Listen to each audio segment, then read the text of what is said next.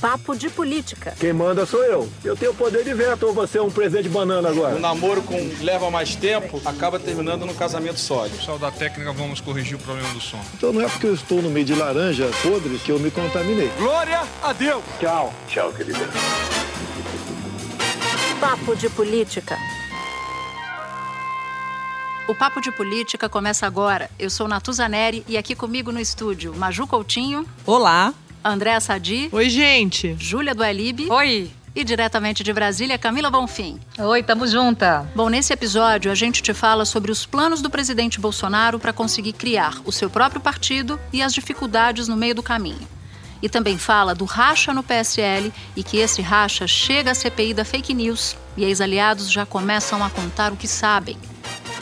A gente também te conta sobre o que está por trás da crise na cultura e te diz: olha só, tem secretário mandando mais do que ministro.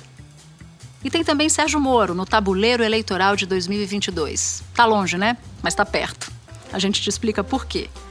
E você não pode perder a trilha da semana, vem cantada por nada mais, nada menos, ninguém mais, ninguém menos que Lulu Santos. Eu tô devendo a vida pra Andréa Sadi já, porque ela conseguiu. Não queria ser você, juro. Emplacou dois, dois episódios. Gente, me ajuda. Começar, eu cito a vitória que o presidente Jair Bolsonaro e seus advogados tiveram no Tribunal Superior Eleitoral, uma vitória que não abre imediatamente caminho para a criação do partido, mas é pelo menos o início desse processo. O Tribunal Superior Eleitoral decidiu, por 4 a 3, reconhecer assinaturas digitais nesse processo, Júlia, para a criação do partido. Pois é, o presidente tinha uma preocupação de conseguir montar rápido a legenda para já disputar a eleição de 2020. Então, eles pegaram carona nessa discussão num pedido feito por um deputado gaúcho. E o TSE acabou topando, dizendo: olha, sim, pode usar a assinatura eletrônica, afinal de contas, está alinhado com o que o próprio tribunal advoga no sentido das urnas eletrônicas. Só que a assinatura eletrônica, gente, é muito pouco, muito uma, um percentual muito baixo do eleitorado que tem assinatura eletrônica. Você precisa ter a certificação digital, é super complexo. Então, eles estão trabalhando. custa, né, Júlia? Custa, custa caro, inclusive, mais de 100 reais, tal, não é uma coisa simples. Então, eles estão trabalhando com a assinatura eletrônica, ok, Vitória, conseguiram, vão tentar também, numa outra frente, a biometria, que eles estão analisando se entram com pedidos de fato para o TSE para é, dizer se pode usar a biometria ou não, e vão tentar também a de papel. Então, tem esses três, é, um conjunto ali, uma frente tripartite. Só pegando a carona na Júlia, só para não perder um- uma observação bem rápida, aqui em Brasília, Júlia, sobre certificação digital, as fontes falam o seguinte: certificação digital, de onde vem, para onde vai, do que se alimenta, veja no Globo Repórter, para dar essa noção de quanto que está enrolado. Pois é, e o tribunal falou que precisa da tecnologia para isso, né, gente? Porque você pega assinatura digital, você pega biometria por um aplicativo no celular, como é que você manda para o TSE? Como é que o TSE compara com o que tem? Biometria seria ótimo para ele, 75% do eleitorado já tem biometria. Então, o que se diz lá na Justiça Eleitoral é: ok, para esse ano não dá, vai ser muito difícil conseguir agilizar todo o processo tecnológico para formar partido até o final de março de 2020, que é quando ele poderia disputar a eleição. E aí, Júlia, a, a única coisa que me vem à cabeça e é- foi a linha da minha apuração nessa, ne- nesses últimos dias a respeito disso é qual é o grau de envolvimento do presidente Bolsonaro de seu grupo nas eleições de 2020? Algumas pessoas me falam assim: ah, mas ele vai se envolver ou não? Não. É, como respondem essas próprias fontes, ele já está envolvido. A dúvida é o- se ele está com o pé ou não na eleição de 2020. Ele está com os dois pés na eleição de 2020, o que eles querem saber é em que palanque ele vai subir. Então, assim, como é que vai fazer? Porque não tem o partido, mas vai apoiar quem e de qual partido? E aí eu queria trazer o bastidor aqui para quem está ouvindo a gente no papo. Por exemplo, em São Paulo, ele tem conversado com frequência com Paulo Scaff. Paulo Scaff, inclusive, que está cotado para assumir, se ele conseguir formar aliança, o diretório da aliança em São Paulo. O Paulo Scaff, já os, alguns aliados dele me dizem que é zero chance de ele sair candidato em 2020, mas vai ter influência na escolha de quem o presidente Bolsonaro vai apoiar na eleição de São Paulo.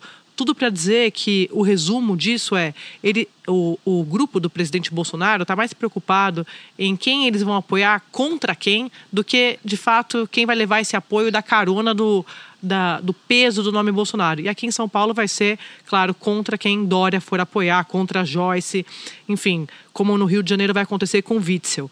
O Witzel, no Rio de Janeiro, é, o, o, as fontes com quem eu conversei me dizem assim: o prefeito Crivella, ele passou a ter uma chance, um respiro de ter esse apoio do presidente Bolsonaro só porque o Witzel rompeu com o Bolsonaro.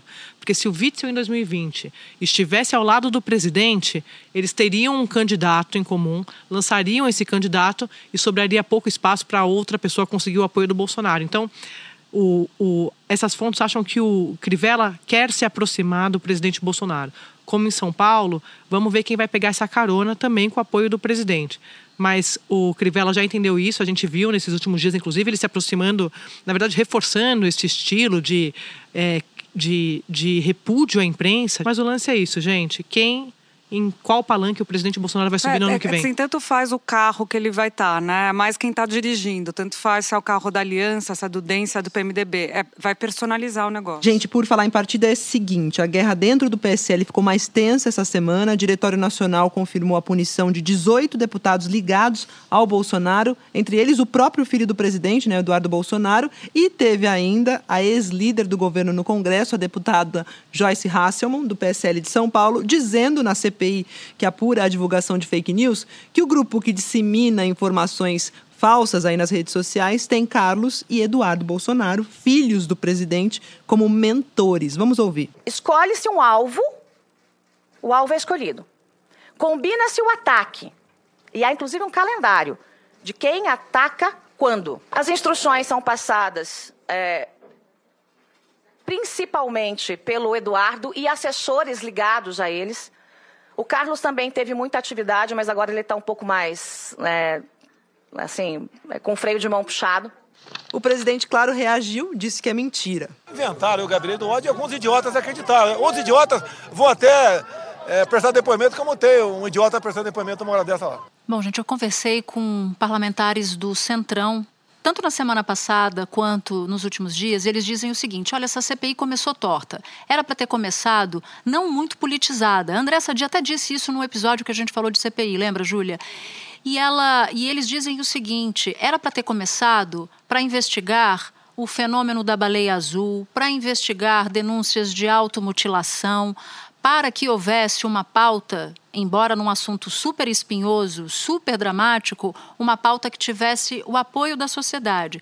Mas ela logo foi politizada. Tem gente que diz o seguinte: olha, a matéria-prima dessa CPI é fígado, tá todo mundo com raiva petistas e bolsonaristas se digladiando dentro dessa CPI. Então, como ela começou torta, é mais difícil ela se endireitar. Ainda que essa semana o depoimento de Joyce Hasselman tenha sido super duro e que alguns tenham visto como o momento em que a CPI atingiu o seu grau mais quente. Mas o destino dela ainda é uma baita interrogação. Eu lembro da Andréa falar até sobre a CPI, né, Andréa, que era um segundo, um terceiro turno, né, que você falava muito isso. Me chamou a atenção essa semana, não sei vocês, o pessoal do PSL, assim como a Joyce Hasselman, outros parlamentares do PSL se manifestando em relação às milícias digitais, sendo alvo também das milícias. É, porque assim, qual é a estratégia agora do pessoal no PSL que, é, que não é alinhado ao presidente Bolsonaro? Eles estão esperando as trocas na comissão, ou seja, que saia essa tropa de choque liderada pelo Eduardo Bolsonaro, porque para explicar, são quatro deputados do PSL na comissão. O PSL, como a Maju disse, suspendeu a galera, suspendeu a turma, mas ainda não conseguiu fazer essas trocas. Eu conversei, inclusive, com a cúpula do partido, eles me disseram que eles não conseguiram nem notificar o deputado Eduardo Bolsonaro, porque o Eduardo Bolsonaro. Tava, não, ele, tava, ele tinha uma viagem para o exterior para o Oriente Médio, então não conseguiu notificar. Mas qual é a estratégia? Tirar essa turma, dos quatro, três foram suspensos, e aí, sem a tropa de choque, a, a deputada Joyce ela vai contando a conta gotas o que ela sabe. Mas a gente até falava isso um pouco antes aqui. Uma coisa é ela contar o que ela sabe, outra coisa é eles conseguirem provar, principalmente o follow the money. Isso é o que a cúpula do Congresso sempre me diz, porque é uma CPI mista, né, gente? Senadores e deputados. Então depende do, do, do Senado e da Câmara. Eles me falam assim, Sadi, vai quebrar a IP?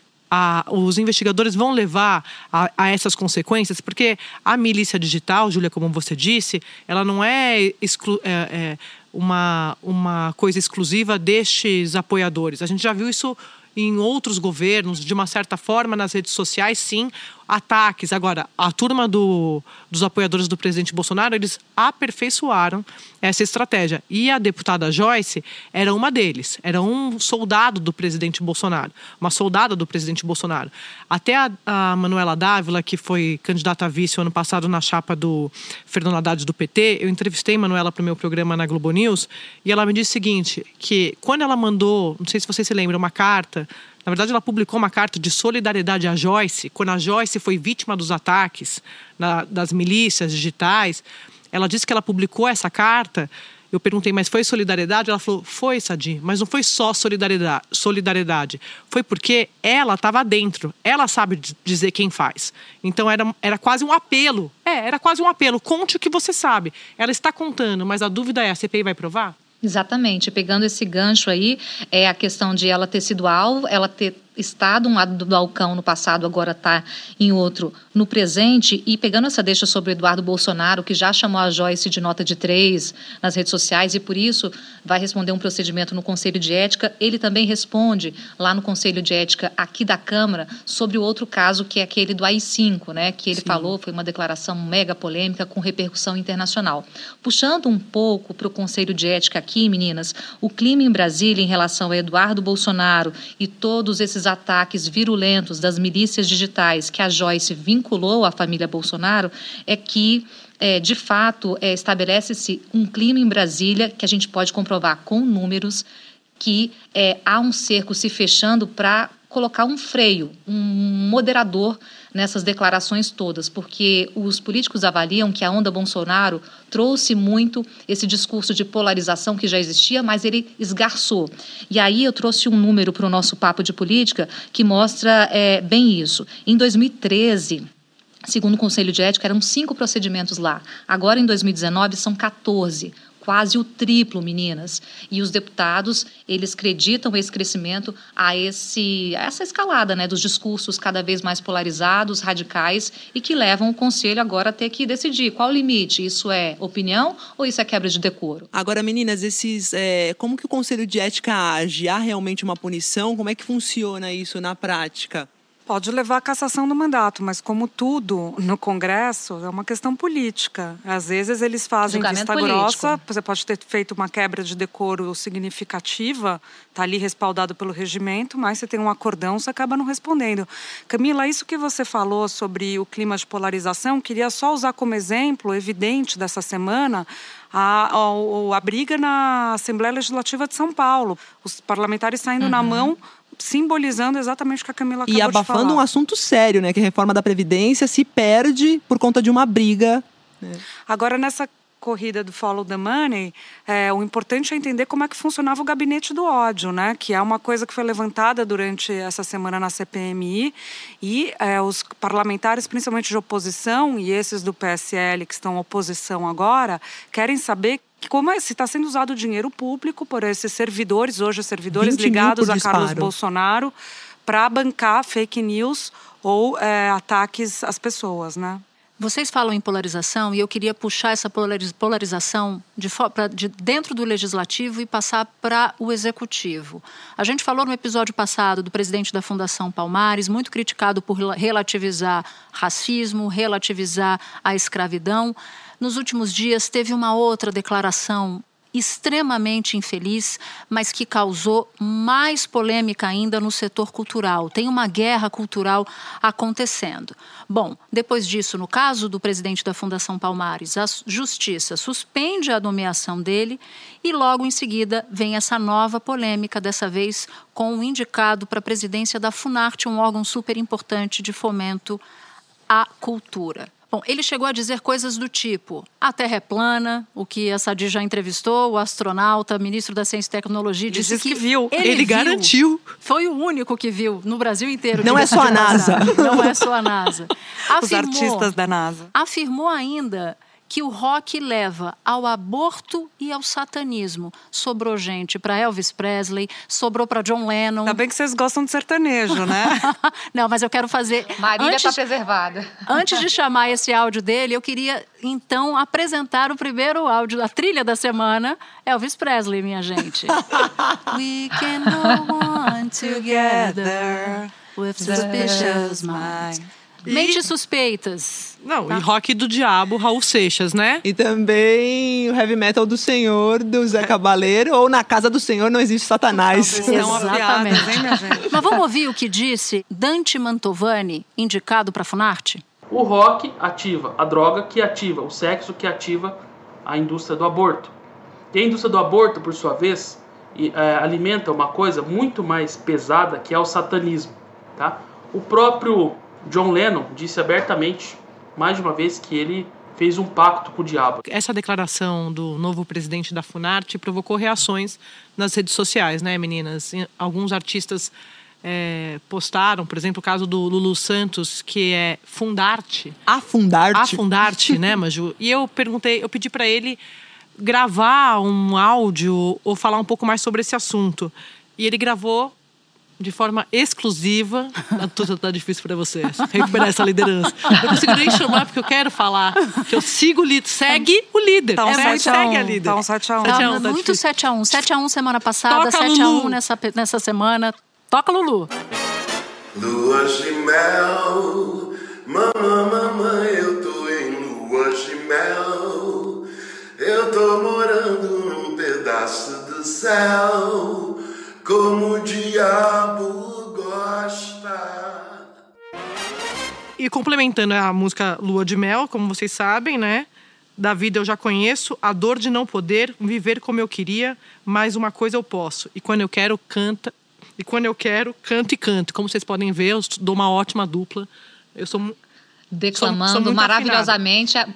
Mas, Vamos na dupla mas, da meninas, para falar desse, desse caldo cultural, de como isso está tá sendo visto no Congresso, no Executivo, Natuza, a gente já falou um pouco sobre isso, eu contei a minha impressão, conversando com várias fontes, que é o seguinte: a agenda do coração do presidente Bolsonaro é a agenda dos costumes, é a agenda ideológica. Eu vou passar para você, Júlia, porque quando a gente fala da agenda econômica, o presidente Bolsonaro ele faz porque ele não tem opção. Se ele pudesse, ele só tocaria a agenda ideológica. Só que a agenda ideológica precisa passar pelo Congresso quando se trata de projeto, quando se trata de aprovar uma, uma medida provisória. E aí, o Congresso ele serve como freio. Sabe uma coisa meio não passarão? Não passará no Congresso nenhum tipo de projeto. Pode esquecer que trate de fundir órgão é, como o CNPq com a CAPES. A gente até falou sobre isso no jornal hoje. Isso é uma discussão que estava rolando no Congresso. O líder do governo na Câmara, o deputado Major Vitor Hugo, foi procurado pelo presidente da CAPES para tentar uma reunião com o Rodrigo Maia para conversar sobre essa fusão. Uma discussão que opõe, Júlia, ministros do Executivo, o Ministério da Educação e o Ministério da Ciência e Tecnologia.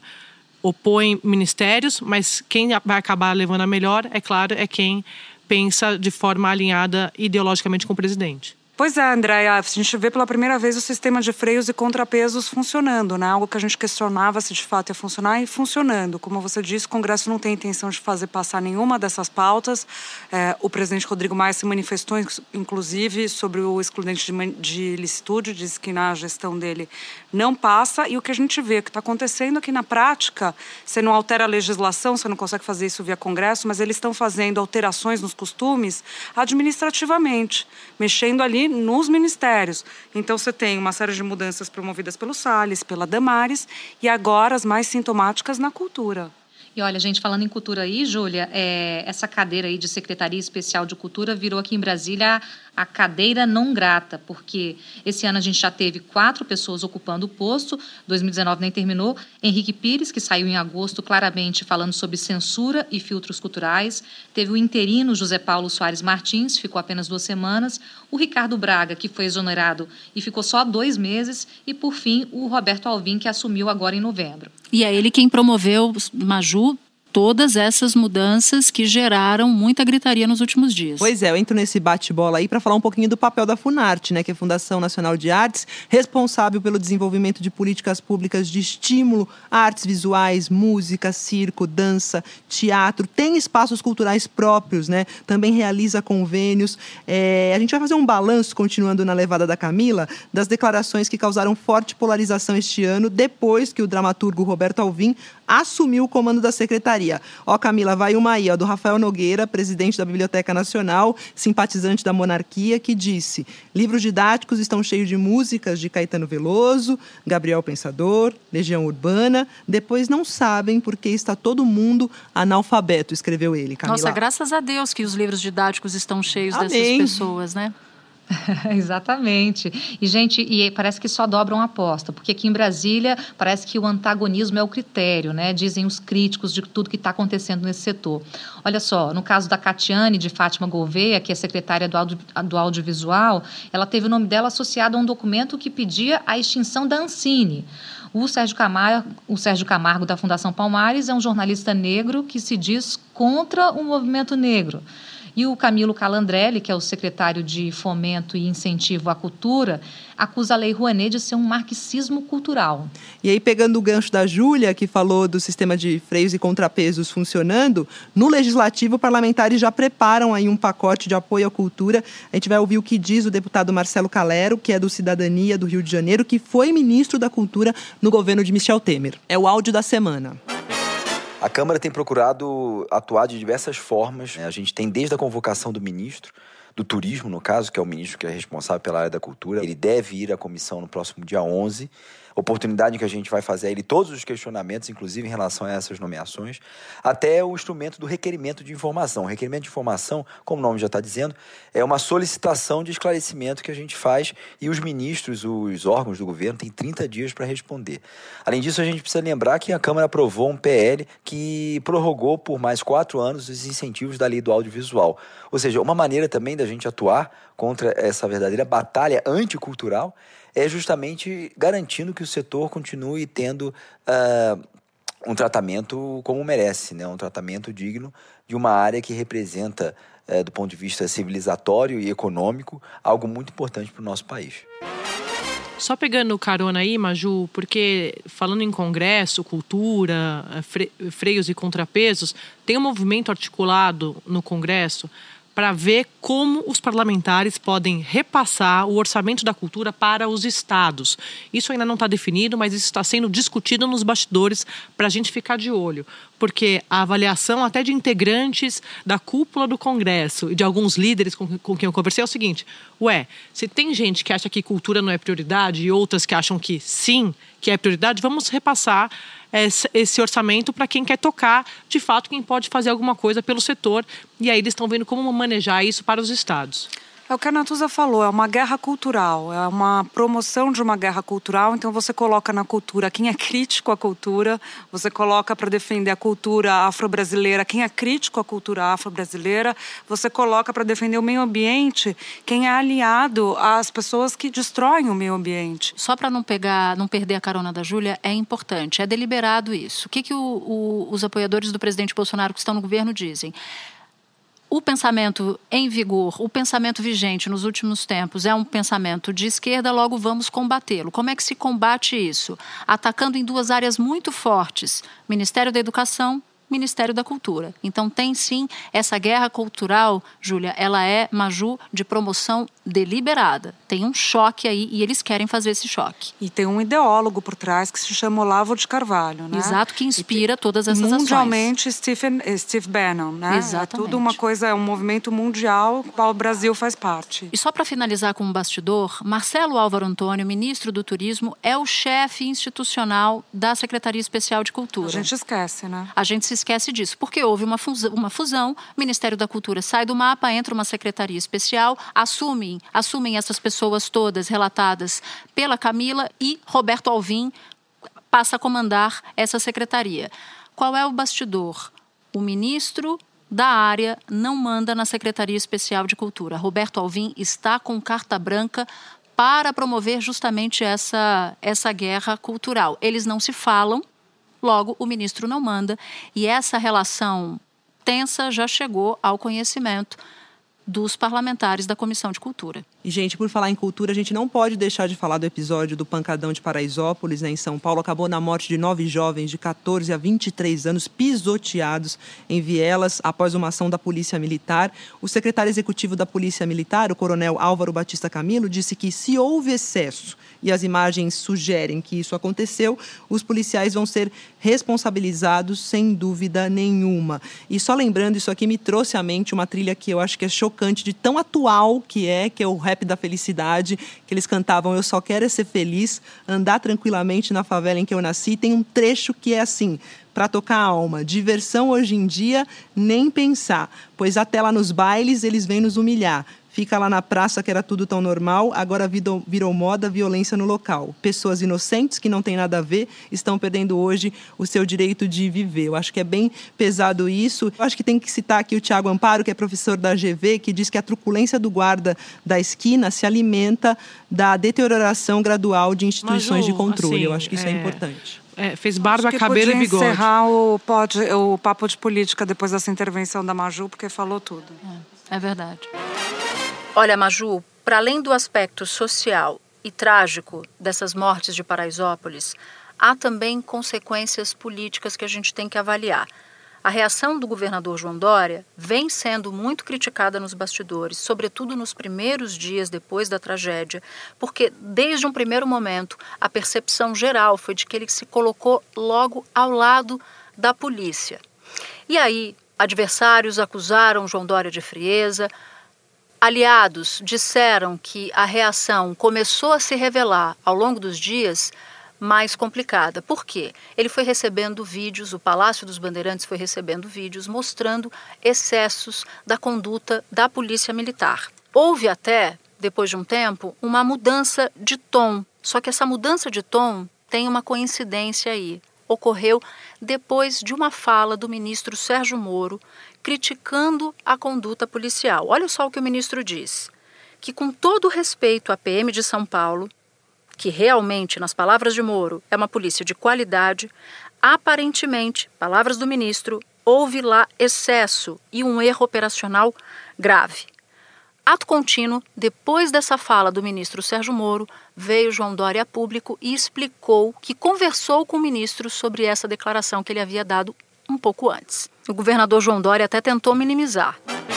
Ontem telefonei, falei com o ministro, total transparência, eh, nós temos uma ótima relação e ele me explicou detidamente que ele não quis fazer ali eh, essa generalização e, eh, até não transforma isso numa crítica, mas num esclarecimento. E para quem quer alçar voos nacionais, ter um prejuízo de imagem dessa monta é muito ruim. E essa é uma avaliação dos próprios aliados do governador João Dória, Sadi. Só pegar uma, a, o gancho do Moro para a gente falar, Júlia, de 2022. A Natuza falou do, dos planos mais altos que o Dória ele almeja.